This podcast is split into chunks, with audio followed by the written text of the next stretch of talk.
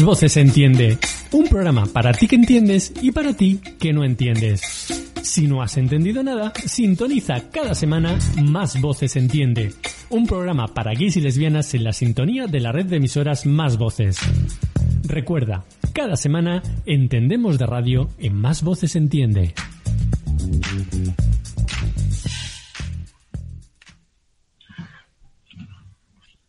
Pues ya estamos aquí. Más voces entiende, sesiones clandestinas. José Ramón, buenos días. Muy buenos días. Bueno, buenos días, pues porque estamos ahora grabando eh, en formato podcast. Ya sabéis que no estamos en directo como es habitual los viernes por la tarde, ya que estamos en esta cuarentena, en este confinamiento. Y bueno, pues estamos haciendo radio eh, gracias a las tecnologías, bueno, pues cada uno desde su casa, conectados y bueno, pues posibilitando estar como cada semana, bueno, pues eh, junto con todos nuestros oyentes, junto con la gente que nos sigue semana tras semana en este programa que ya sabéis que es de actualidad, de información y de noticias relacionadas con el mundo LGTBI, con lesbianas, gays, bisexuales y transexuales. Entonces, bueno, pues más voces entiende desde el confinamiento en estas sesiones clandestinas que, que sabéis que estamos haciendo desde Artegalia Radio, desde Alicante, y que, bueno, pues que lo que nos permite es seguir en contacto, como decimos, y bueno, pues ir contándote y hablándote como no puede ser de otra manera lógicamente, bueno, pues un poco de esta situación ¿no? que estamos viviendo, no solo en España, sino a nivel mundial, y que nos afecta, y nos afecta a todos, obviamente, y también nos afecta, bueno, pues al colectivo LGTBI. Así que de eso es lo que os vamos a hablar. Eh, no puede ser de otra manera, como decimos aquí en este programa de hoy, de esta semana, de Más Voces Entienden, ¿no? Desde luego, así es. Y bueno, pues eh, como hoy tenemos un programa compactito, ya sabéis que en estas sesiones clandestinas no nos basamos realmente en el, horario ¿no? de, cumplir esa hora, pero sí lo que intentamos es seguir eh, manteniéndonos informados y que, bueno, a través de, estos podcasts también sepáis qué es lo que estamos haciendo. Vamos a empezar con música. Rápidamente. Sí, siempre, claro. Sí, y además esto es eh, una cosa en que a veces tú y yo coincidimos eh, y, hoy, ha sido en, el tema para, para abrir eh, este programa. Quédate en tu casa. Es el himno oficial de, Yo me quedo en casa festival. Ya no sabemos ni cómo decirlo, si cantando, con música, por la radio, por mensajes, en fin. Yo, yo les pongo toda, toda la música que están haciendo nuestros artistas. Nosotros la, la pasamos por la radio para que sigáis eh, manteniendo eh, la idea que es necesario, que nos quedan eh, como dos semanas todavía. hay que aguantar, hay que intentar ser lo más positivo posible. Así que bueno, pues este tema que está creado por, entre otros, La Pegatina, Álvaro Soler, Arnau Griso, Beli Basarte, David Otero, María Pelae, Raiden. Bueno, pues es un tema maravilloso y nos pone las pilas pues de esta manera y en el momento ya eh, en nada vamos a conectar con todas esas entrevistas maravillosas que tenemos para hoy. Quédate con la copla que no se te acaba el tiempo, se acumulan para luego los besos que no se dieron. Un parón que nos sitúa, nos recuerda, nos ayuda, el valor de las personas es mayor cuando se suman. No puedo esperar menos de ti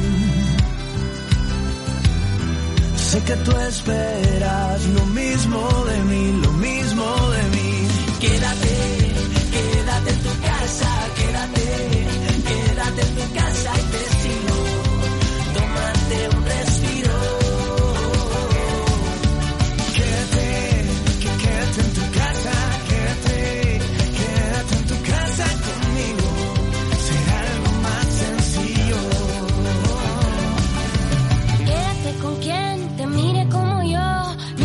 vecinos cuando salen al balcón. Démonos la mano, lo haremos codo con codo. Sabremos compartirnos, vamos a poder con todo. No puedo esperar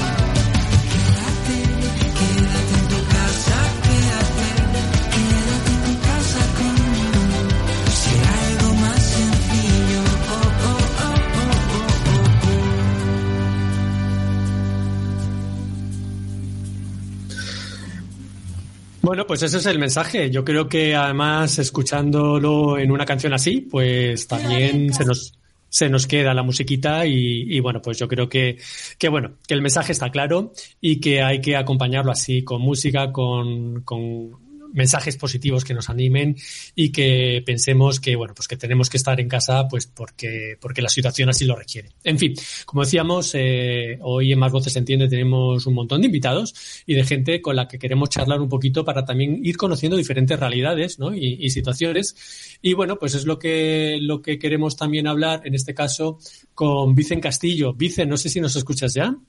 Perfectamente, sí, buenos días. Buenos días. Bueno, pues eh, que nos ha costado, ¿eh? que la técnica es la técnica, pero a veces también falla. Pero lo hemos conseguido. Ya sabemos que el que la consigue, la persigue, Pues la también. consigue. Bueno, eh, Vicen, tú eres gerente de la Fundación Plena Inclusión de aquí de la Comunidad Valenciana, ¿no? Eh, no, es, no es fundación, es eh, una federación, la Federación Autonómica. Plena Eh, Inclusión eh, es en la razón. Sí, Comunidad sí. Valenciana, es el representante del movimiento asociativo de las personas con discapacidad intelectual y de sus familias aquí en la Comunidad Valenciana. Bueno, pues eso, queríamos primero de todo, pues eso, eh, que nos hablaras un poquito, pues cuál es vuestra labor principal, ¿no? Que, ¿Cuáles son los objetivos que, que desde Plena Inclusión son los que lleváis a cabo? Bueno, nosotros nos, eh, nos dedicamos, como os decía, a la, a la atención a personas con discapacidad intelectual eh, a través de bien eh, programas con diferentes áreas de, trabajo. Tenemos servicio de orientación, tenemos apoyo a las familias, tenemos un área dedicada a la ciudadanía y al empoderamiento de las personas con, eh, con discapacidad intelectual. Trabajamos el área de, envejecimiento, todas las áreas, el empleo, todas las áreas que em, que, que de alguna forma intervienen en el, en el desarrollo, en, en el- las vidas de las personas con, con discapacidad intelectual eh, aquí en la Comunidad Valenciana. Y lo hacemos a través de las entidades que están federadas. En estos momentos tenemos unas, eh, unas 60 entidades con eh, casi 200, 180 servicios y eh, damos atención o intentamos llegar a eh, casi 7.000 personas con discapacidad intelectual y a 6.700 familias. Eh, lo hacemos, ya os digo, en todas las facetas de la vida de las personas. Tenemos un área eh, dedicada más a, a mujer, porque entendemos que la mujer está en un, eh, en un eh, espacio de exclusión mayor por ser mujer, por tener discapacidad. Eh, si además es LGTB, también tiene otro, otro punto de exclusión. Y entonces trabajamos todas esas áreas para que las personas tengan una vida lo más completa posible, eh, respondiendo a su proyecto de vida, al proyecto de vida de cada una de esas personas.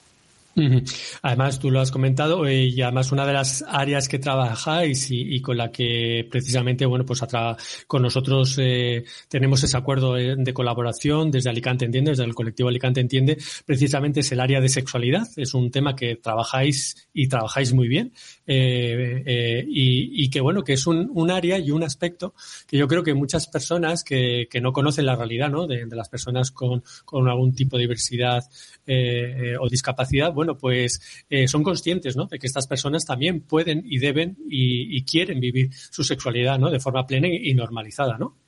Efectivamente, sí. Además es una es, eh, es una tarea que viene mm, realizándose desde hace mucho tiempo porque siempre eh, ha existido el falso mito eh, de que las, eh, las personas con discapacidad intelectual eh, o son asexuales o son ángeles.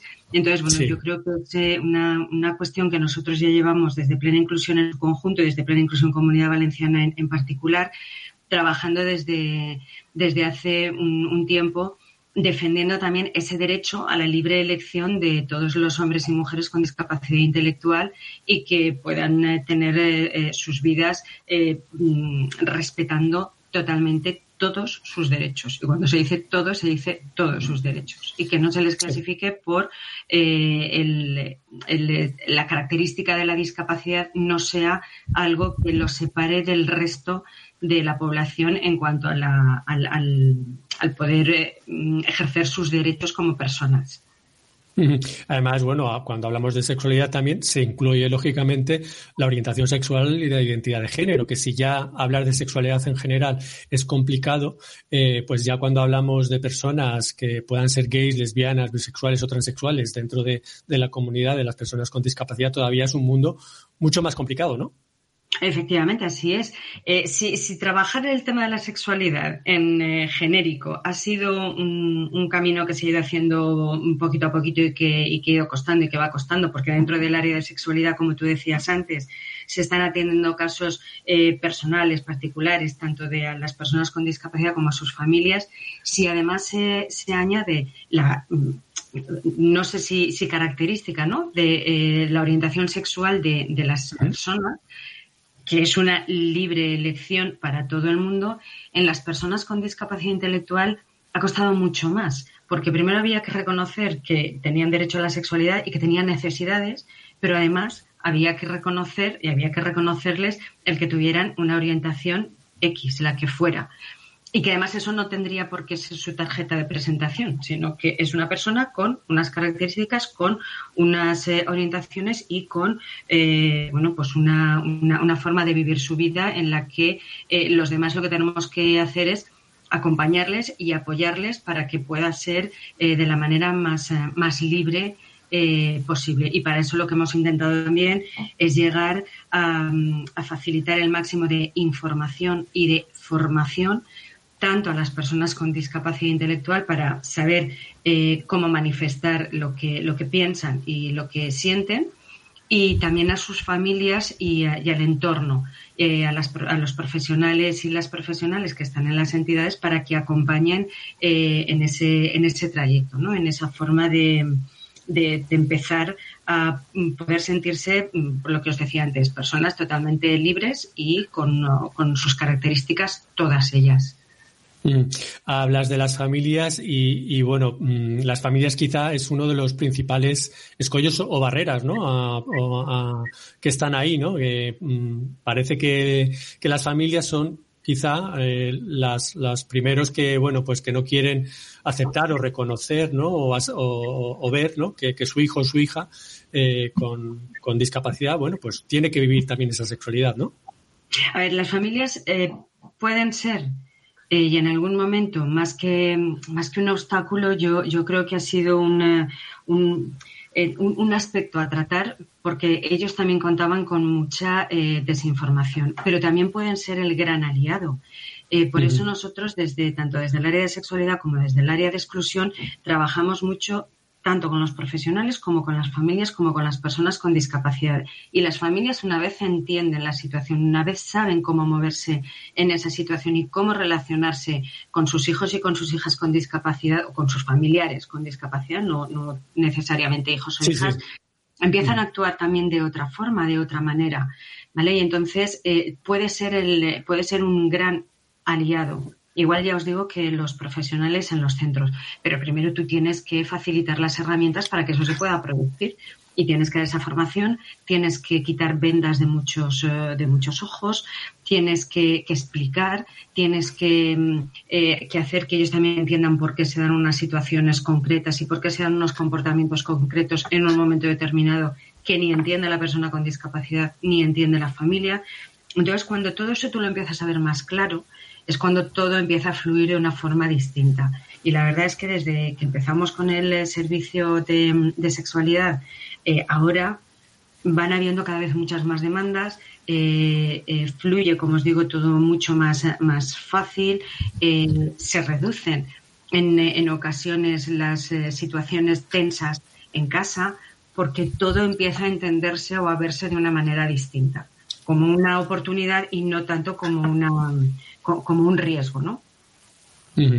Eh, has hablado de los centros también y bueno, pues eh, en uno de los cursos que, que vosotros eh, organizáis de sexualidad y discapacidad, en, en- en el que hemos podido participar, tanto Chus, yo y algún compañero más de, de- de nuestro colectivo, eh, el personal de los centros también un poco manifestaba que, que, bueno, los centros no todos están también adaptados a que estas personas pues puedan vivir ¿no? su sexualidad. ¿no? No, no hay lugares de, o espacios de intimidad donde, bueno, pues una pareja o, unas personas, bueno, pues en un momento dado puedan tener ese ratito, ¿no? Para disfrutar su sexualidad con intimidad, etcétera. Entonces, eh, también, ¿no? Me parece que, que eso en algún momento también pueden ser obstáculos, ¿no? Sí, y yo creo que todo eso entra en el, en el proceso de, de transformación de, de, los servicios, ¿no? Eh, llevamos ya también un, un tiempo y, y, será, será largo, quiero decir, no hemos hecho más que empezar en que eh, los servicios se tienen que ir transformando eh, cada vez más adaptándose a las necesidades de las personas y no al revés.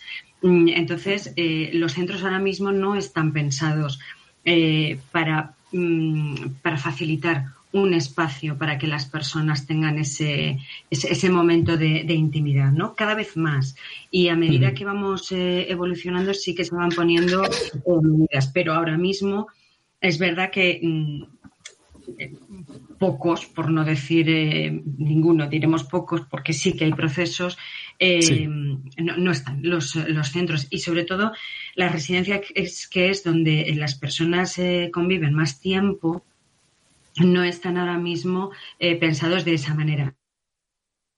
Que en ese proceso de transformación y en ese cambio que tanto los profesionales como las entidades, las organizaciones en su conjunto están más dispuestas a, um, acercarse eh, a, a, esos cambios, a esas modificaciones, a esa otra forma de trabajar, centrado mucho más en cada una de las personas, eh, en sus necesidades, en sus proyectos de vida, sí que se va eh, facilitando ese otro espacio, pero bueno, hasta ahora, pues normalmente eh, salvo en algunas excepciones, que ya os digo que se está en, en, en proyecto de, de, de cambio y, y, dando pasos, eh, estaban pensadas eh, pues habitaciones que eran compartidas en principio con quien te tocaba y no tanto con la persona con la que tú querías compartir. Todo eso está cambiando y está cambiando desde hace tiempo. Entonces, en la medida que vamos evolucionando y que tanto las, eh, las organizaciones, los propios profesionales que están muy en ese, en ese trabajo de, de, incidir en, el acercamiento a las personas, pues eh, como os digo, cuando las personas, las familias, las organizaciones en su conjunto se van acercando más a esa eh, adaptación a cada una de las personas, es cuando se van eh, haciendo los cambios. Pero ahora mismo mm, no, no, no podríamos decir que todas las entidades, ni mucho menos, eh, están facilitando esos espacios de intimidad para, para las personas.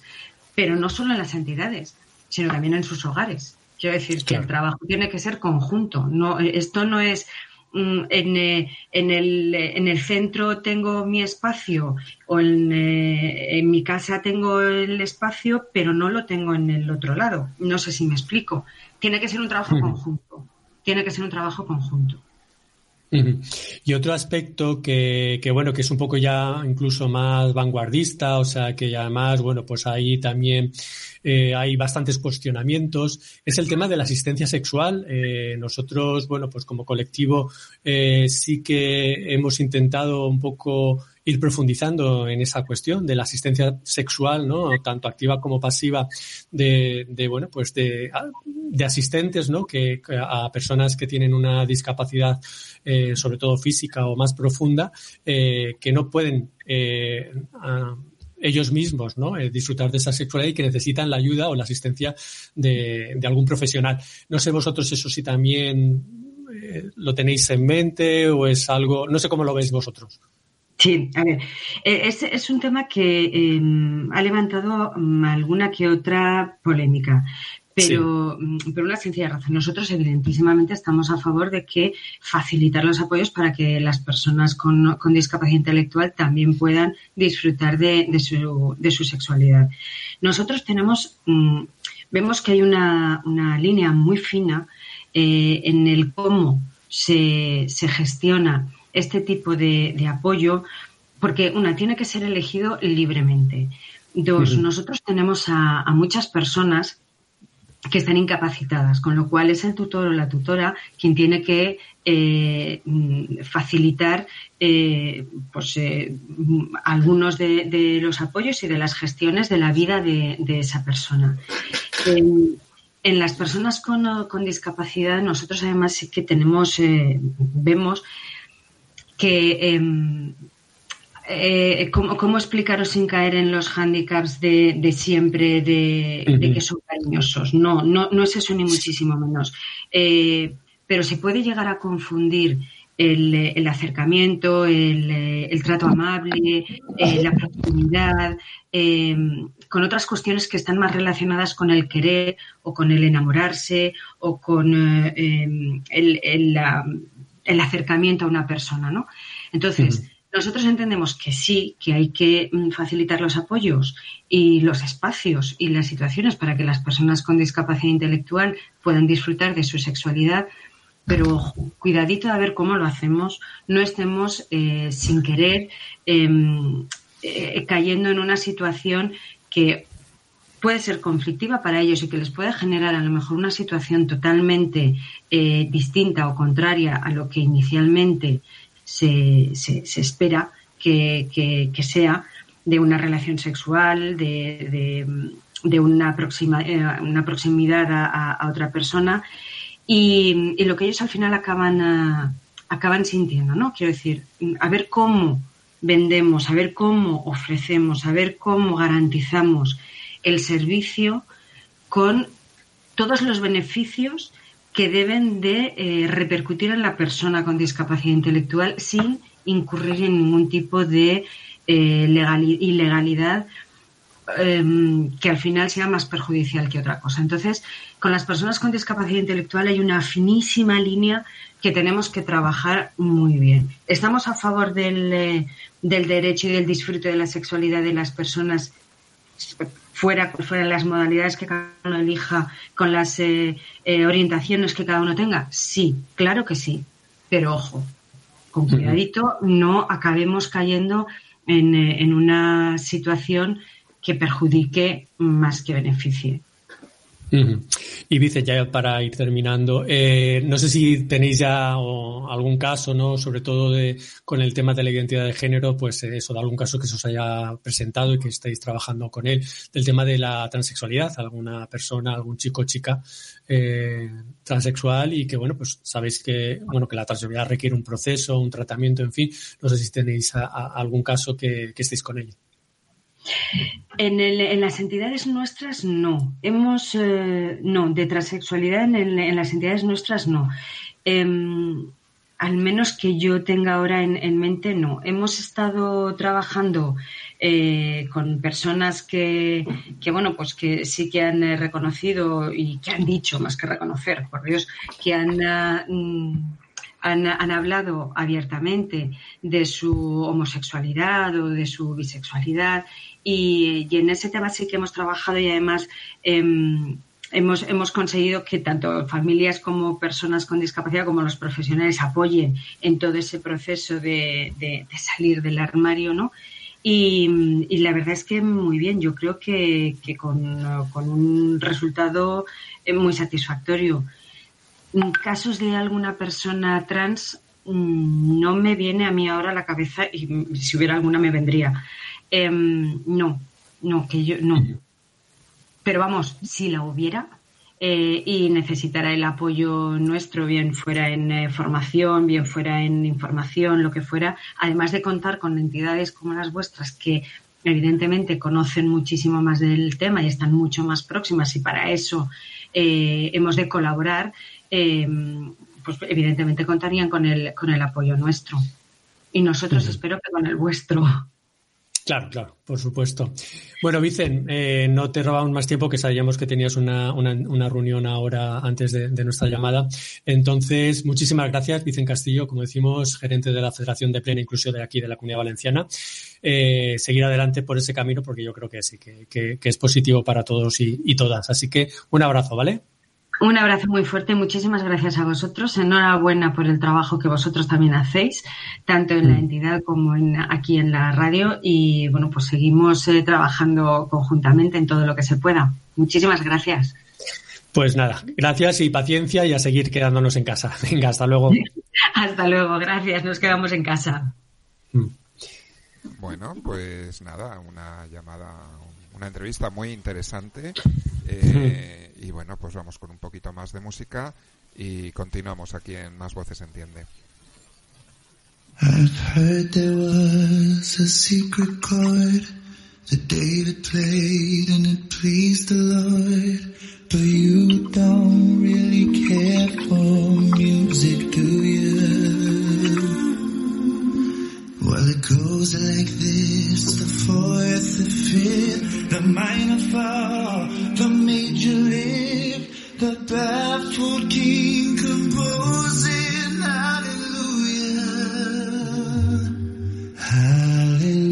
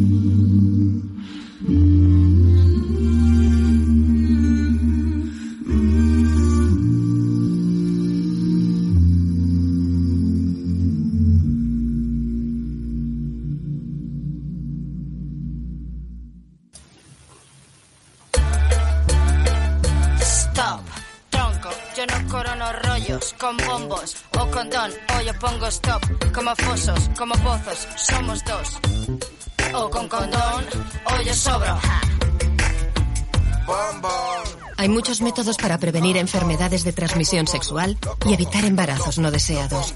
Entra en yopongocondón.com Y entérate. Solo con coco. Ministerio de Sanidad y Consumo. Gobierno de España. Bueno, pues seguimos aquí, ya sabéis, en eh, Más Voces se Entiende, el programa de actualidad y de temática LGTBI que cada semana te hacemos y que, bueno, pues ahora ya sabéis que desde casa, haciendo estas sesiones clandestinas, eh, pues porque, bueno, pues eh, tenemos que estar aquí confinados, pero no por eso inactivos. Eh, seguimos con las llamadas, con las entrevistas y creo... ¿Hola? Sí, hola, buenos días. Muy bien, pues sí, eh, tenemos. La, la, la, tecnología nos sigue facilitando la vida en este caso. Eh, tenemos al otro lado del teléfono a Jesús Rodríguez, que es el director del Instituto Sexológico Murciano. Jesús, buenos días, ¿qué tal? Hola, ¿qué tal? Buenos días. Bueno, pues te escuchamos perfectamente, la verdad. No, no parece que estés en Murcia, que, que estés aquí al ladito.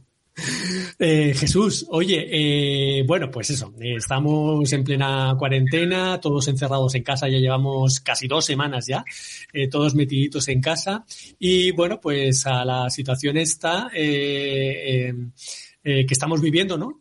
la gran mayoría de, personas que estamos así, bueno, pues se nos van uniendo muchas cosas, ¿no? Y dentro de este confinamiento que, que estamos viviendo, pues una de las cuestiones que yo creo que además se está hablando poquísimo en los medios de comunicación, poquísimo, bueno, pues en las redes sociales, es el tema de, la sexualidad, ¿no? De, del sexo. ¿Cómo se puede vivir la sexualidad eh, en un periodo de confinamiento, ¿no? Eh, en este sentido. Y con eso es, es, con lo que nos gustaría charlar un, ratito contigo hoy, Jesús, eh, desde, tu punto de vista, ¿no? Y como, bueno, pues como director del Instituto Sexológico Murciano. Cuéntanos un poquito, ¿no? Desde tu perspectiva, bueno, pues eso, la sexualidad en tiempos de confinamiento, no sé. Bueno, actualmente se están llevando varias líneas de estudio en, en, base a este fenómeno. Hay que entender que es un fenómeno muy, muy reciente. Pero sí es cierto que ya hay una serie de datos que, que está cambiando nuestra vida sexual, nuestras pautas sexuales. Si en un primer momento lo que se intentó determinar era si este virus era contagiable a nivel de transmisión sexual, que uh -huh. eso se descartó. Eh, luego, pues estamos viendo, por ejemplo, que la industria del porno está cambiando en cuanto a los contenidos. Estamos viendo que hay parejas en las cuales se está produciendo el efecto contrario al que se pensaba. En vez de un aumento en, el, en la frecuencia de relaciones sexuales, se está produciendo una disminución. Y bueno, la uh -huh. verdad es que es un fenómeno que, que está afectando a todas las facetas de nuestra vida y como no podía ser menos, también está afectando a nuestra, a nuestra sexualidad. ¿Por qué, por qué eh, se, produ se, produce esa disminución? O sea, justo al contrario de lo que podríamos pensar de estar todo el día en casa sin hacer nada, pues estar todo el día dale que te pego, ¿por qué no se hace eso? Claro, el problema es que en este caso estamos, o la mayoría de gente está expuesta a estrés por diferentes motivos, preocupaciones por el tema económico, por la salud propia, por la de los demás. También es un momento en que las noticias son la mayoría muy negativas, eh, muy catastrofistas. Entonces todo esto está generando un caldo de cultivo donde se dan dos ingredientes como son el estrés y también una mayor tristeza, un estado de ánimo más bajo. Y esta combinación es eh, lo contrario a lo que necesitamos para tener deseo sexual y, y disfrutar del sexo. También un factor importante que no hay que olvidar es que muchas parejas estables tienen niños y en ese confinamiento pues esa convivencia diaria pues eh, también afecta muchísimo ¿no? a los espacios, a los ratos libres, a, la propia intimidad y todos esos factores combinados pues hacen que, la, que al final en la mayoría de casos se dé un descenso en cuanto a, al deseo sexual y por tanto en cuanto a las relaciones sexuales. Has hablado también de que efectivamente, ¿no? Eh, en, los análisis, ¿no? En, la investigación en, de cómo se transmite el virus, se ha descartado, dices que ya se ha descartado que efectivamente a través de, del contacto sexual el virus no se pueda transmitir, ¿no?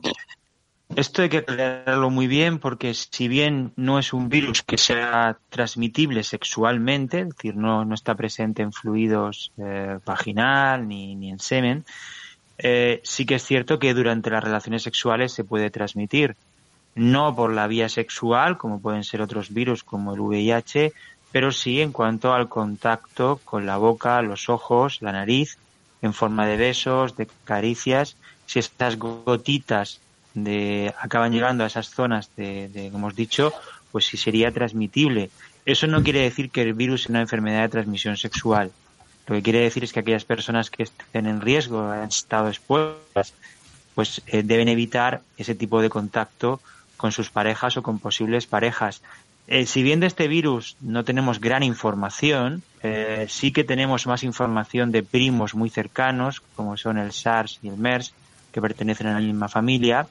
Incluso estos virus, solamente el SARS se ha podido detectar en algunos fluidos, como son las heces, pero realmente se considera que estos virus eh, tienen muy poca capacidad de infectar al cuerpo por otras vías que no sean las que se ha comentado de la boca, la nariz, los ojos. Por eso no se considera una enfermedad de transmisión sexual, pero ojo, porque sí sería transmitible durante una relación sexual si se entra en contacto con estas zonas del cuerpo que hemos comentado. Por eso no está recomendado en aquellas personas que estén expuestas por su profesión, por su trabajo, porque hayan estado en zonas de riesgo, no se recomienda que tengan este tipo de contacto con sus parejas hasta que hayan pasado unos 14 días. Entonces, eh, hablaríamos más de, de las prácticas sexuales, ¿no? Que, que en este caso, pues habría que ir cambiando, ¿no? Entonces, no sé si nos puedes recomendar alguna práctica que, que en este caso, bueno, pues nos ayude un poquito a, a- a disfrutar de la sexualidad o, o de, o de un contacto sexual con nuestra pareja, con, con una persona, pero un poquito evitando, ¿no? Ese posible riesgo Claro. Lo primero de todo habría que asegurarse que esa persona pues no está contagiada porque hay muchísimas personas a día de hoy que están contagiadas sin saberlo y que incluso son asintomáticos. Esto sería importante terminarlo. Luego también es muy importante el hecho de intentar evitar el contacto cara con cara, todo lo que sea saliva, todo lo que sea boca, mano, todo ese tipo de, de práctica que incluye el estimular esas zonas, hay que evitarlo.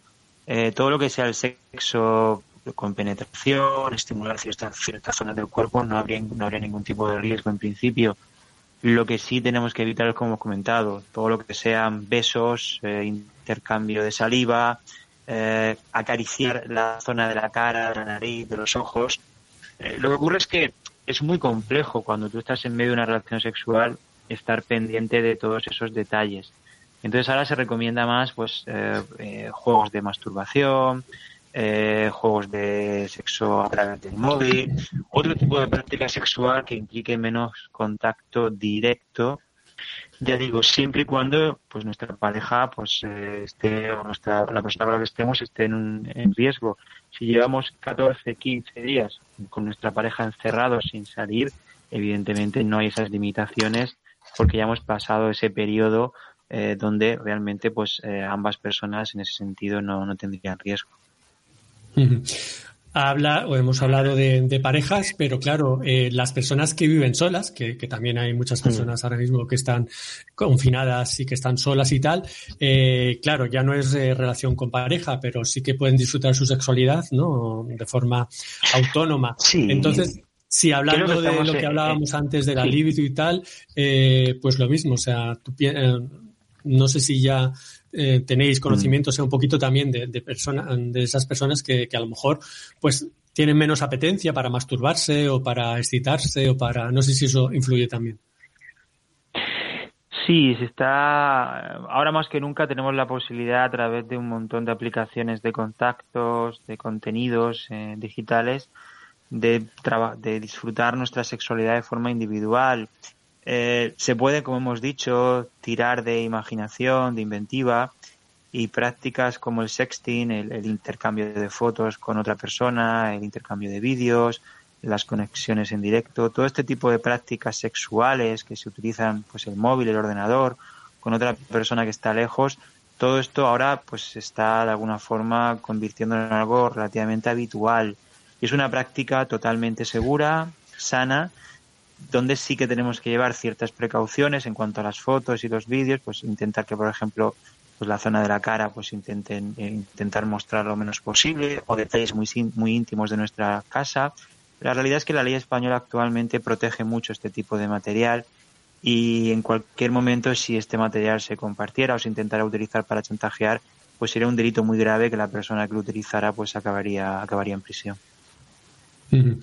Hablas de, de eso, de las aplicaciones. eh, eh, eh, vimos que, que al principio de, de, de- de esto, de- del problema de la pandemia, eh, muchas aplicaciones, pues como Grinder o Apple, eh, todas estas, eh, lanzaron mensajes diciendo que, que, bueno, que en principio había personas que habían pedido que se cerrasen esas aplicaciones, ¿no? Para evitar precisamente, bueno, pues que la gente pudiera seguir quedando y tal. Pero luego dijeron eh, que, que no, que, que cumplían una función social también y que Claro. un poco esas personas que vivían solas, pues a través de esas aplicaciones, bueno, pues podían seguir manteniendo también, pues lo que tú estás diciendo ahora mismo, ¿no? Un, contacto virtual o unas relaciones virtuales que favorecerían, ¿no? Su confinamiento, ¿no? O esa soledad.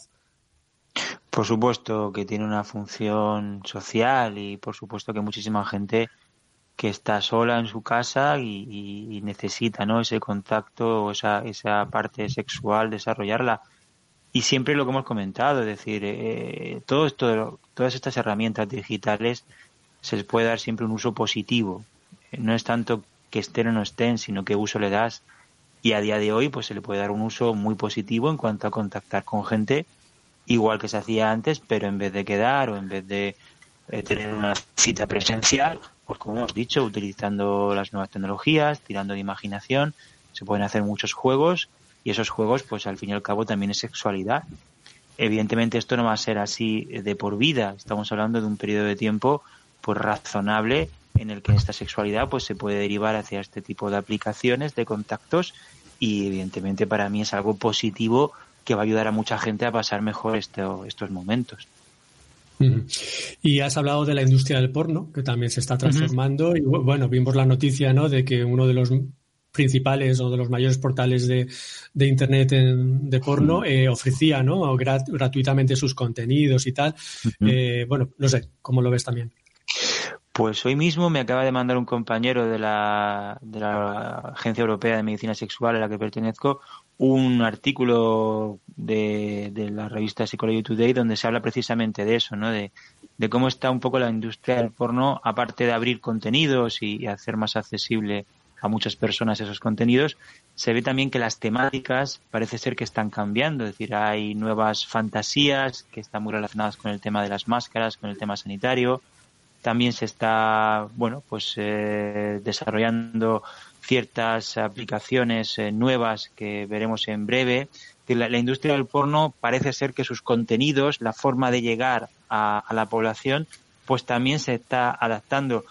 Aunque, como hemos dicho, estamos ante un fenómeno muy nuevo, que prácticamente llevamos 15 días con este cambio, la gente un poco y las empresas están adaptando y todo esto que estamos comentando se verá más eh, claramente en las próximas semanas. Si se calcula más, o menos que nos queda un mes de confinamiento eh, a la mayoría de zonas de España, pues veremos cómo eso va girando y lo más interesante, cómo en los próximos seis, siete meses, pues esto también cambia eh, de forma clara pues nuestra, nuestra forma de vivir y tendremos que estar atentos a cómo afecta nuestra sexualidad. Bueno, Jesús, no sé si nos quieres añadir o puntualizar algo más eh, sobre Sí, todo esto. a mí me gustaría desmontar un bulo que se ha, se ha extendido mucho en cuanto a que el virus puede afectar a la fertilidad en el caso del hombre. Eh, esto realmente no es así. eh, se salieron varios bueno, muchos titulares en base a una publicación que se hizo en, una, en un portal oficial de China, de la zona de Wuhan. Un centro de reproducción pues lanzó un- una noticia diciendo que, pod- que, podrían afec- que podría afectar por una cuestión de receptores celulares en los testículos, pero esto ni ha sido un estudio ni, ni ha sido una afirmación, simplemente fue una hipótesis de trabajo para que se estudiase en el futuro, pero a día de hoy no se puede afirmar en ningún caso que haya ningún tipo de efecto sobre la fertilidad masculina eh, por contraer este, este virus. Bueno, de todas formas, eh, eso, todo es nuevo, todo absolutamente es nuevo Claro. y todo está por descubrir en relación a esto, tanto a nivel médico como a nivel psicosocial, etcétera. Y yo creo que, bueno, pues nos queda tiempo, desgraciadamente también, para ir viendo cómo va evolucionando todo. Pero bueno, yo creo que lo que tú has dicho, ¿no? Que hay que reinventarse, que la sexualidad es tan, no tiene límites, ¿no? Y que, bueno, pues No. que cada uno la tenga que disfrutar como, ahora mismo como pueda y también como su, su, su imaginación y su líbido le permita también, ¿no? Sí, ahora no hay que, no hay que no hay que ponerse nerviosos porque tengamos menos deseo sexual, en muchos casos es algo pasajero, y tirar mucho de imaginación, de fantasía, de tecnología, pero siempre primando en esta época la seguridad sobre otro cualquier principio y a partir de ahí pues nuestra sexualidad evolucionará y nos adaptaremos y esto será una experiencia más. Jesús, no sé si vosotros como Instituto Sexológico estáis también cerrados o estáis haciendo atención. Nosotros, eh, nuestra área de investigación sigue activa porque es a distancia. Todos los servicios clínicos se han pasado a teleconsulta. Estamos en teleconsulta en nuestro mismo horario, es decir, estamos atendiendo pacientes. Pero es cierto que lo que es el trabajo diario en la sede se ha... Podemos abrir, pues somos un centro sanitario, pero hemos preferido que, por reducir riesgos, que todo el mundo se vaya a su casa y hacer lo que podemos desde cada uno su casa y el servicio sigue activo en horario habitual. Pues nada, Jesús Rodríguez, como decimos, director del Instituto Sexológico Murciano, muchísimas gracias por tus consejos y por toda la información que nos has dado. Y seguimos en contacto, seguimos en contacto, ¿vale? Un abrazo. Pues un placer, aquí estaremos. Un abrazo. Venga, adiós. hasta, hasta luego. Bueno, pues eh, después de esta llamada muy interesante, un poquito más de música, que también eh, yo creo que la música forma parte de nuestra de nuestra banda Sí, sonora. nos anima y ahora mismo también la necesitamos, la necesitamos también. Pues venga, vamos a ponerlos las pilas, o por lo menos nos los ponen ellos. Eh, vamos con un poco de música en español.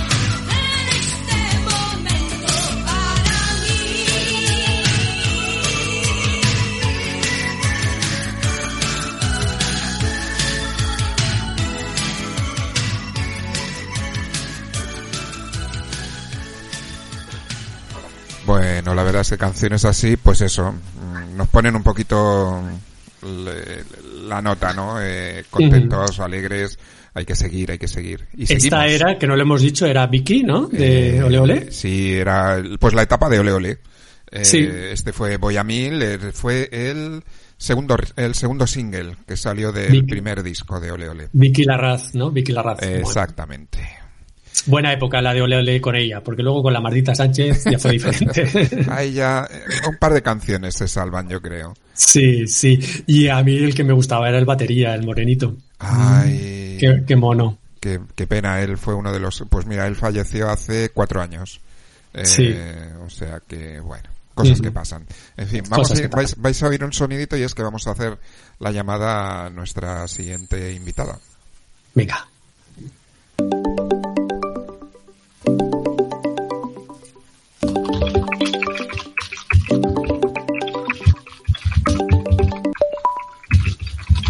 Bueno, y creo que ya tenemos aquí a Maika. Hola. Hola. Hola. Pues Eh, la tecnología. Hola, ¿nos oyes? Hola. Sí, Vale. Hola. Maika. Maika, ¿nos escuchas bien? sí. Muy buenos días. Pues bueno, ante todo, darte los saludos desde aquí, desde el programa Más Voces Entiende, que estamos haciéndolo. Y, y bueno, pues eso, queríamos charlar un ratito contigo. Eh, tú eres usuaria, eh, bueno, estás vinculada ¿no? a una entidad de plena inclusión. Hemos hablado antes también con la gerente de, plena inclusión. Y bueno, nos, di- nos dijeron, venga, pues eh, podemos o podéis charlar también con alguna de nuestras personas que, que están también, eh, bueno, pues viviendo ¿no? esta cuarentena para que os cuenten un poquito cómo lo están pasando. Entonces eso, queríamos hablar contigo un poquito y que nos contaras qué tal llevas esto de la, de la cuarentena, ¿no? Sí. Eh, pues aquí en casa mm, intentando estudiar y llevándolo lo mejor posible. Sí. ¿Tú Y- dónde vives? ¿En qué ciudad? Menicalab, Ah, de Valencia. sí. Y entonces estás en casa, ¿no? Con toda la familia. Con mis padres. Y bueno, y entonces, pues eso, con paciencia y tranquilidad, ¿no? Eh, Sí. ¿Estás estudiando? ¿Qué estudias? Para opositar. Ah, qué bien. Eh, ¿Y cómo lo llevas? Porque ahora tendrás, ahora no tienes excusa de decir, no, no tengo tiempo para Ahora- estudiar. ahora es imposible. Y encima con tus padres ahí, ¿no? Todo el día de, en casa, vigilante, ¿no? Sí. Y bueno, eh, ¿y eh, has salido algún ratito a la calle, aunque sea para comprar o algo, o no? ¿O no has salido todavía? No, realmente sale mi madre. Sí, no tenéis perro, ¿no? Para bajarlo. No. o sea que no hay excusa entonces, no, no puedes salir bajo ninguna No excusa. me puedo librar para salir un ratito. Claro. Oye, ¿y, y es- estás en contacto con, con tus amigos y tus compañeros a través de, no sé, pues del WhatsApp o, de, o del Skype o algo de eso? Sí. ¿Y qué tal? ¿Qué te Sobre cuentan? todo con ¿Cómo- la familia que mm, vive en otras casas. Ujú. ¿Y qué tal? ¿Cómo, cómo, ¿Qué te cuentan ellos también? ¿Cómo lo están llevando? Pues intentándolo llevar lo mejor posible. Y con ganas pues de juntarnos todos. Claro. Porque eh, tú estás en contacto con ellos a través de, de, qué? de, de una asociación, de un centro. Eh, ¿Con la familia te refieres? Sí, ¿no? Y con ellos, con tus amigos, con otros chicos. Ah, Y- pues con los más, los, con los compañeros pues eh, por WhatsApp. Pero me refiero, antes de, de estar en la cuarentena, eh, ¿dónde te veías con ellos? Eh, ¿Hacíais actividades de ocio, en un centro, en una asociación? No, pues mm, quedábamos de vez en cuando pues pues a salir a dar una vuelta o a comer o Bueno, pues, pues eso, entonces eh, todavía paciencia, ¿no? Eh, y seguir las instrucciones que nos dicen por la tele también. Tú sigues eso, lavándote las manos, llevando cuidado con todas esas cosas. Sí, por supuesto. Mm. Bueno, ¿y tienes novio o tienes pareja? Sí, Sí, ¿Y qué tal? ¿Y cómo, cómo hacéis? ¿Hablas, ¿Habláis todos los días o qué hacéis? Pues mm, intentamos hablar todos los días. Ujú. ¿Y Él iba a venir, pero con la situación que mm, estamos pasando, que como iba peor, eh, pues se quedó en casa y, y no y no pudo venir. ¿Dónde vive él? ¿En otra ciudad? en Albacete. Anda, está un poco lejos entonces. Sí. Bueno. Pero entonces que habláis todos los días, ¿no? Por, por WhatsApp y eso. Sí, ahora mm, ha entrado a trabajar en el hospital de allí y Anda. luego cuando salga pues hablamos. Claro. ¿Y qué te cuenta del hospital? Me imagino que la gente que está trabajando en los hospitales, ahora la situación está difícil, ¿no? Eh, es que ha entrado exclusivamente esta mañana. Ah, o sea que acaba de llegar. Bueno, pues entonces luego te contará, ¿no? Y te, te, te dirá un poquito cómo, cómo se está viviendo allí. Bueno. Sí. Bueno, Maika, ¿nos quieres dar algún mensaje para los oyentes de la radio o algo? ¿De qué le aconsejas tú? De, de consejos de tener que Pues estar en casa. mucho ánimo, mucha paciencia y, y a llevarlo lo mejor posible. Pues sí, la verdad es que sí. Maika, pues muchísimas gracias y también mucho ánimo para ti, ¿no? Y, y bueno, pues eso, seguir estudiando, que mira, que a ti te va a venir bien el estar todo el rato en casa, pues para eso, para que puedas adelantar con los estudios, ¿vale? Pues sí. Muy bien. Venga, Maika, pues un saludo desde Alicante. Yo- nosotros estamos en Alicante, con lo cual te mandamos un saludo y un abrazo desde aquí, ¿vale? Y yo a vosotros. Venga, muchas gracias. Adiós. Gracias, Adiós. Maika.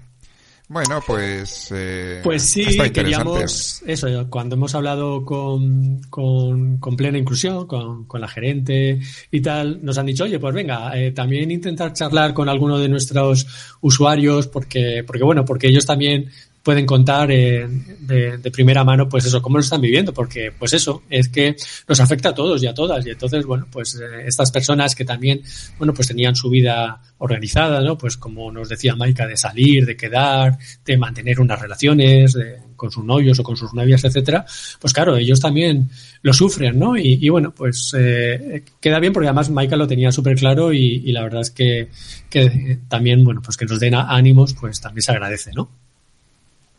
Pues sí, la verdad es que sí. Estaba, estaba leyendo otras cositas también y estaba viendo, eh, bueno, pues, eh, qué, qué más cosas nos quedan. Creo que nos queda una llamada a, Sí. a un compañero. Lo vamos a hacer es, eh, vamos a poner un poquito de, de música y enseguida conect- conectamos con, con Carlos, Carlos Lam, compañero nuestro de, de la radio y del portal Nos Gustas Tú. Eh, vale, pues vamos a poner un poquito de la prohibida. Vamos a seguir así, así nos animamos un poquitito.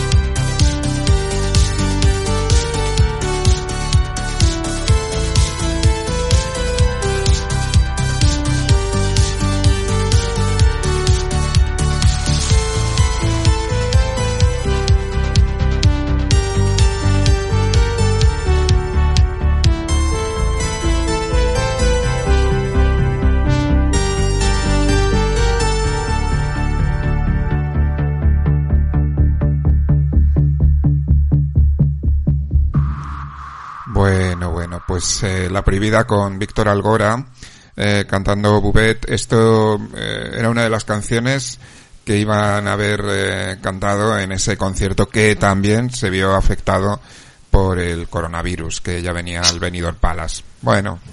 Bueno, eh, no hemos comentado la noticia, pero bueno, ya ha corrido mucho por las redes sociales, obviamente, de que el orgullo estatal se suspende también. Sí. Todo se está suspendiendo, lógicamente, pues, pues eso también ha sido afectado. Ah, Sabéis que el orgullo, bueno, el 28J es el día, el día oficial, pero bueno, que en Madrid se suele celebrar una semanita después. Y bueno, pues eso, eh, ya se ha comunicado esta semana de que eh, se suspende, como decimos, la celebración del orgullo estatal y obviamente, pues prácticamente todos los orgullos de, del resto de España. eh, pero se suspende o se, o se cambia la fecha. ¿Se sabe Bueno, algo más eh, de eso? Eh, no lo sé todavía, no lo sé todavía, pero bueno, es verdad que hay muchas, muchas celebraciones que se están retrasando. Entonces, bueno, pues me imagino que la decisión la tendrán que tomar también, pues cuando toque. Y a ver, porque es que al final, y ya están corriendo muchos memes por, por la red, ¿no? Que al final, en el último trimestre del año se nos va a juntar toda la Semana Santa, el Sí. orgullo, las fiestas, las hogueras, las fallas, eh, los Sanfermines, en fin. No vamos a tener tiempo en los tres, nos van a tener que dar tres meses de vacaciones para poder celebrarlo todo. Así que ya veremos. Pues sí, otra de las cosas que se ha visto afectada también es el Festival de Cine de aquí de Alicante. Sí. Eh, bueno, pues básicamente, aunque no hay comunicado todavía oficial, pero ya se puede decir que eh, no es cancelado, sino aplazado. Eh, cambiamos las fechas, eh, nos vamos a octubre seguramente, pero en julio estamos esperando a que sea ese mes eh, perfecto para poder celebrar cosas y eh, para julio os prometemos una sorpresa relacionada con el Festival de Cine y con el colectivo LGTBI. Será una semana interesante, así que estaremos atentos y os comentaremos eh, pues qué es qué, qué- qué- te pretendemos hacer básicamente. Claro. Sabéis que, bueno, para la gente que no lo sepa, que el Festival de Cine de Alicante, eh, que ya creo que vamos por su 17ava, 18 o algo así 17. edición. 17. ¿Eh? Sí, 17. Bueno, pues tiene una sección oficial eh, de temática LGTBI, de cortos LGTBI, y, y es una sección que la gestionamos o que la coordinamos desde el colectivo Alicante Entiende. Así que por eso, eh, Chus nos contaba esas sorpresas, que eso son sorpresas todavía. Pues sí, vamos a ir llamando a Carlos, que ya lo tenemos por Sí. aquí diciendo llámame, llámame, venga, pues te llamo. Y, y a ver qué nos cuenta también.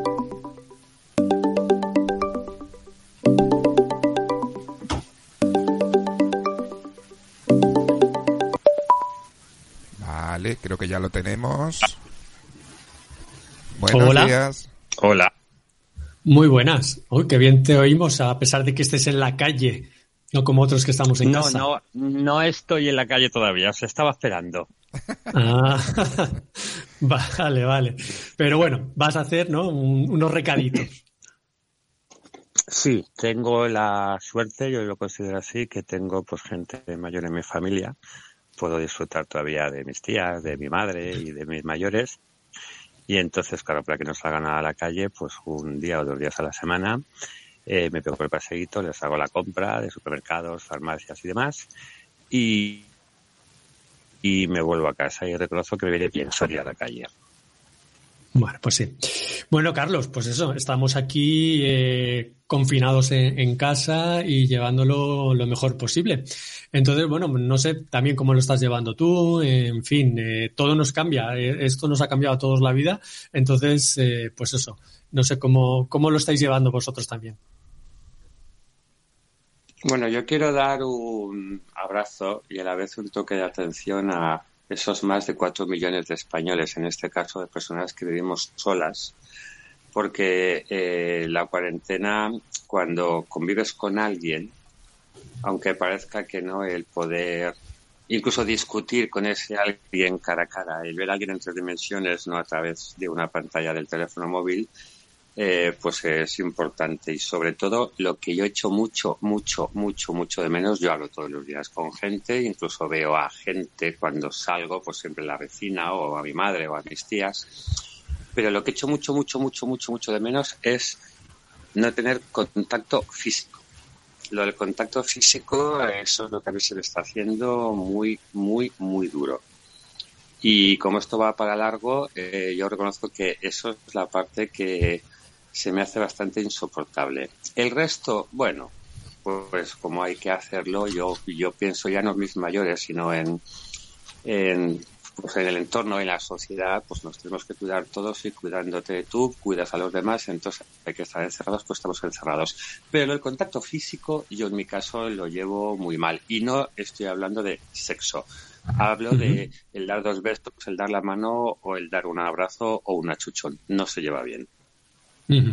Bueno, de todas formas, eh, sí que hemos estado hablando de sexo precisamente en, eh, con nuestras entrevistas anteriores. Eh, hemos hablado con Jesús Rodríguez, el director del Instituto Sexológico Murciano, y nos decía que efectivamente, bueno, pues esto nos está haciendo también cambiar nuestras costumbres. Primero nos ha dicho que, que en general eh, la libido eh, nos desciende, o sea, que el confinamiento, eh, vivas en pareja o vivas solo, a muchas personas le está afectando, ¿no? Y entonces todo lo contrario que pensábamos que podíamos estar todo el día, dale que te pego, pues precisamente nos dice que no, que la libido nos desciende y, la, y el apetito, la apetencia también. Eh, eh, no sé, ¿qué piensas? Ay, pues a ver, yo tengo pareja, mi pareja está a 20 kilómetros, con lo cual mm, haya o no haya líbido, no hay posibilidades. Sí que es cierto que lo he hablado con bastantes personas y a una parte importante de la población yo creo que será algo más psicosomático, más mental, como sabes que no puedes, pues no puedes. Y lo de hablar con tu amiga Manuela, pues al final sí, mm, cuando lo haces por devoción, como lo solemos hacer todos habitualmente, pues es placentero. Quizá, yo no soy psicólogo, pero quizá cuando es una especie de devoción, porque es con Manuela o con nadie, pues a lo mejor se te pueden ir las ganas. Yo, bueno, pues mm, un al día. Bueno, pues bastante es, porque yo ni eso, vamos, bastante es. Oye, pero también nos hablaba de que, bueno, que para eso están las nuevas tecnologías y entonces, bueno, pues la gente ahora se está a- adaptando, ¿no? A tener ese sexo virtual, ¿no? O a través de, de videollamadas y todo eso y, y, bueno, pues es otra forma, ¿no? Que algo que antes a lo mejor nos resultaba raro, incluso un poco fetichista, ¿no? El tener sexo virtual, pues ahora, por lo visto, o tienes eso, o tienes la Manuela, o no tienes nada, ¿no? Ya, eh, sí, sí, que es cierto que el sexo telefónico que utilizábamos quizá algunos de más de nuestra generación cuando no existía ni internet ni la- los teléfonos móviles con cámaras, pues bueno, quien más, quien menos alguna vez, pues llamaba por teléfono a quien fuera y, y se practicaba el sexo telefónico. Había incluso números de teléfono de pago que tú llamabas y un chico o una chica, pues bueno, practicaban sexo telefónico con, contigo. Todo esto ha avanzado y ahora estás viendo a la persona lo que está haciendo. Eh, en el caso que nos ocupa, que yo entiendo que es un poquitín de lo que de lo que queremos hablar es de un estudio que yo he hecho entrando en las aplicaciones Busca Chulos y Busca Chulas para ver si con esto de la cuarentena la gente sigue eh, practicando el sexo, sigue quedando y no hablo de algo virtual, sino hablo de algo físico. Y bueno, pues tengo una serie de datos y de demostraciones que, entre comillas, me preocupa un poco por la falta de, de cuidados que quizá determinada gente es- está teniendo. O sea que, que sí que constatas, ¿no? Porque dices que, que lo has estado un poco investigando, que bueno, que hay personas que sí que siguen manteniendo ese contacto físico, ¿no? Y esos ligues a través de las aplicaciones. Sí, lo he hecho, eh, pues yo personalmente a nivel de Alicante, un colega a nivel de, o sea, en Barcelona, otro en Valencia y otro en Madrid. Y en las cuatro ciudades, Madrid, Barcelona, Valencia y Alicante, está pasando exactamente lo mismo. Entras en cualquier aplicación.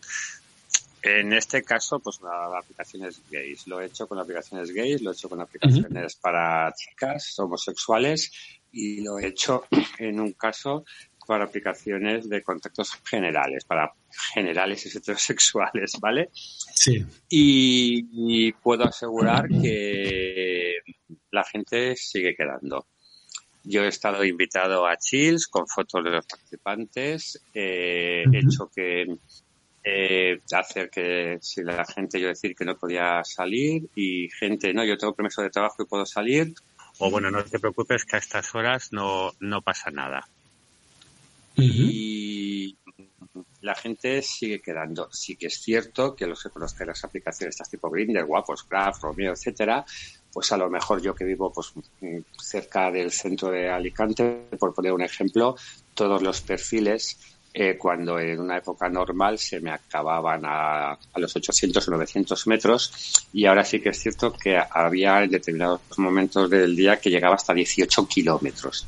O sea que hay bastante menos gente conectada, sí que es cierto, pero los anuncios de sexo ya, mamada ya, dos para ahora, mm, vente a casa tal, hay eh, muchos. También hay algunos que dicen no quiero o quédate en casa. Pero una parte importante de la gente que está en estas aplicaciones sigue quedando. Sí. No, tranquilos. Estaba, estaba precisamente escuchando y bueno, pues eh, eh, más que nada tampoco hay tanto control como el que se está diciendo, ¿no? A la hora de, de ver si, si la gente sale o no sale. Bueno, yo sé que, eh, por ejemplo, mi hermana ayer tuvo un problema médico con uno de los animalicos. Tuvo que ir al veterinario y, bueno, salieron con la cara cubierta, con guantes, fueron en el coche, cada uno sentado en, en un sitio diferente, quiero decir, o sea, uno delante, otro detrás, y dice que no encontraron ningún policía, ningún control, eh, nada de nada. Eh, yo me imagino que también no se puede estar a todo, pero bueno, eh, deberíamos de estar cumpliendo un poquito mejor eh, eh, esos confinamientos que hay, ¿no? Se sigue, a ver, sigue habiendo un montón de denuncias, de todas formas, eh, de a gente. Además, yo, yo hay una cosa que no entiendo. A ver, a ver, a ver, yo, yo entiendo que eh, se pueda quedar para, para, un, para tener un polvete o algo de eso. Vale, tú quedas con tus riesgos, tú sabrás por qué, pero eh, a los que han detenido por hacer orgías, los han detenido denunciados por otros vecinos, porque han oído el ruido que hacían. Mm, ¿Qué tipo de orgías No, o por, o por, o por propios participantes. sea, el primer caso que salió, en este caso era una orgía gay en Barcelona. En Barcelona, es verdad. Eh, habían invitado a 21 personas y uno de ellos desde la propia puerta se arrepintió y llamó al 112. Eh, o sea, fue uno de los participantes que iba a subir, pero se asustó y, fue quien denunció. Aquí en Alicante ha habido, mm, como me han dicho los bajos fondos, pues dos, bueno, un caso con cuatro chicos y otro caso que se presentó un policía, y esto me lo han contado de primera mano, que era que organizado. Estaba organizando un chill y el primero que apareció fue un policía y dijo, Pepito, mm, bórrate ahora mismo el perfil, que yo ahora vengo a avisarte, pero dentro de una hora tienes aquí una patrulla que van a detener a todos, y te van a poner un multazo que te cagas. O sea que la policía está actuando pues dentro de las posibilidades. Yo salgo dos días a la semana a la calle a hacer lo que digo, la compra pues a mi madre y a mis tías los martes y los viernes y a mí nunca me ha parado la policía. Y yo voy desde donde vivo yo en Benalúa hasta la Plaza de Toros. Los que no conozcáis a Alicante, pues paseando normal son 15 o 20 minutos, atraveso todo el centro de la ciudad. Pues eso no es al lado de casa, ¿eh? Tú tienes que comprar en el Mercadona de al lado de tu casa, que lo sepas. compro, no compro Mercadona, compro en mm, tiendas de proximidad porque tienen que comer y yo compro debajo de mi casa justamente y mis tías viven en la plaza de toros y yo les tengo que llevar la comida. Entonces yo compro debajo de mi casa y subo hasta para llevarles la comida as- hasta ellas. Yo voy tranquilo porque sé que es legal, yo puedo hacer la compra a mis mayores y si yo pienso que si algún día me para la policía, pues mire, vivo en esta calle, este me DNI, voy a casa de esta persona que es mi madre o de estas personas que son mis tías que viven en la, en la dirección tal. Entonces yo voy tranquilo si me para la policía, pero nunca me ha parado la policía. Nunca. El primer día sí que hubo una especie de, de simulacro de un policía secreta, pero que cuando vio perfectamente cuál era la situación y cómo estaba, pues me, se- me dijo que, que pases buen día y ya está. Pero a mí nunca, nunca me ha parado la policía. Yo creo y que llevamos pues, pues, cuatro veces a la calle. Sí, pero que también yo creo que eso depende, parece una tontería, pero no lo es. Eh, parece que si salimos con cara de culpabilidad, ¿no? Si tú tienes claro que tú a lo que sales es pues a acompañar o hacer eh, los recados para tus mayores, que eso es lo más normal del mundo, eh, pues bueno, tú vas, haces tu trabajo y ya está. Entonces, eh, yo aquí, yo, yo no salgo.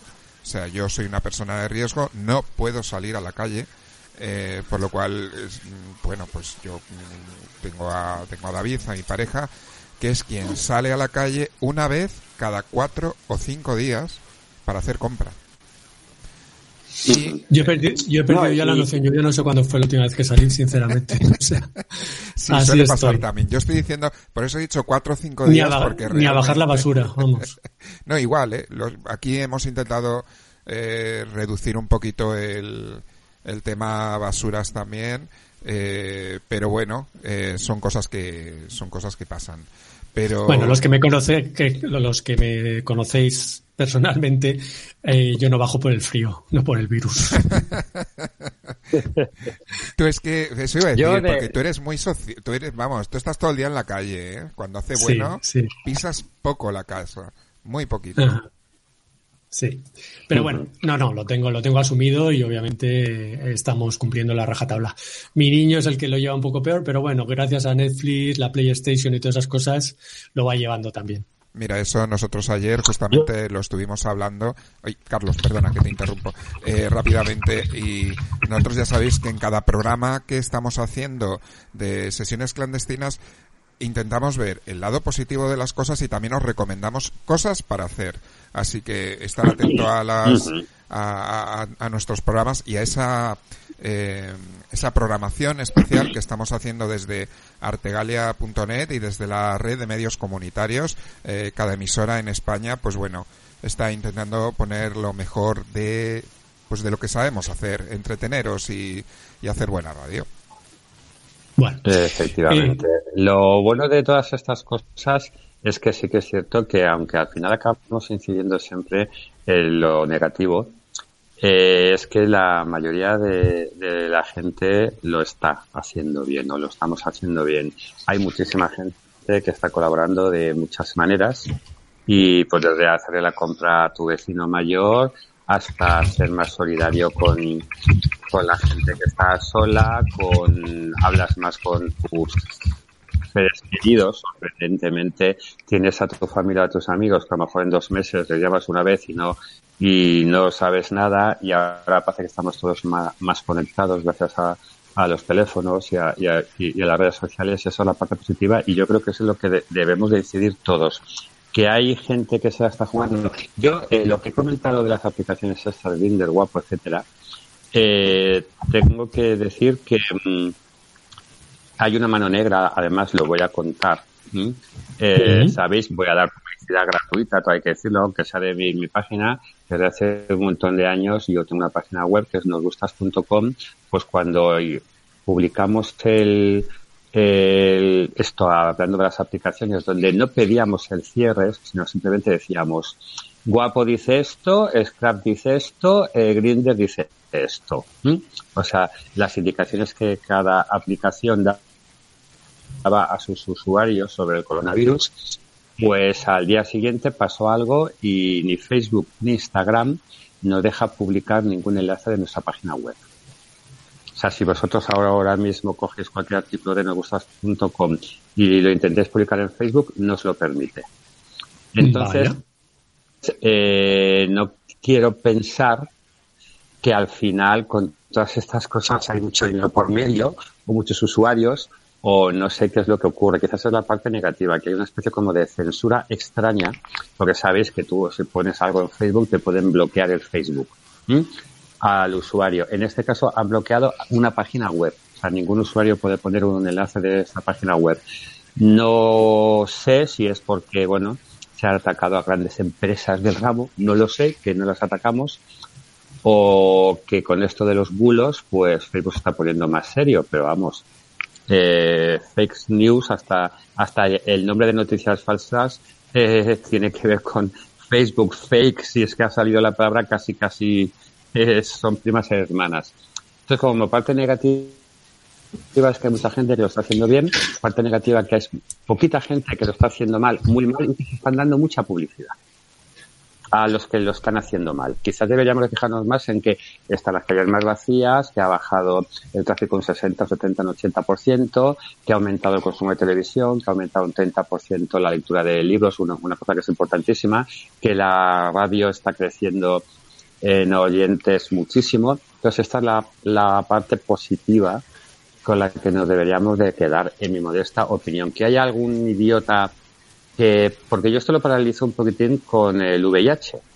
Es decir, si yo decido mantener sexo sin preservativo, me estoy exponiendo yo a un riesgo y voy a enfermar yo.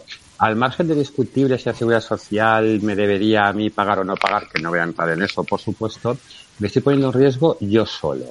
El problema es que cuando en esta época con el coronavirus no me pongo en riesgo yo, estoy poniendo en riesgo a mucha gente. Entonces, eh, a toda esta gente eh, lo de las multas está bien, pero yo insisto, mm, si la policía te detiene y te mete tres días en el calabozo, no seré yo el que se oponga. Si tú sales a las dos de la tarde de tu casa para echar un kiki con un vecino a 500 metros y te para la policía, no lo puedes justificar.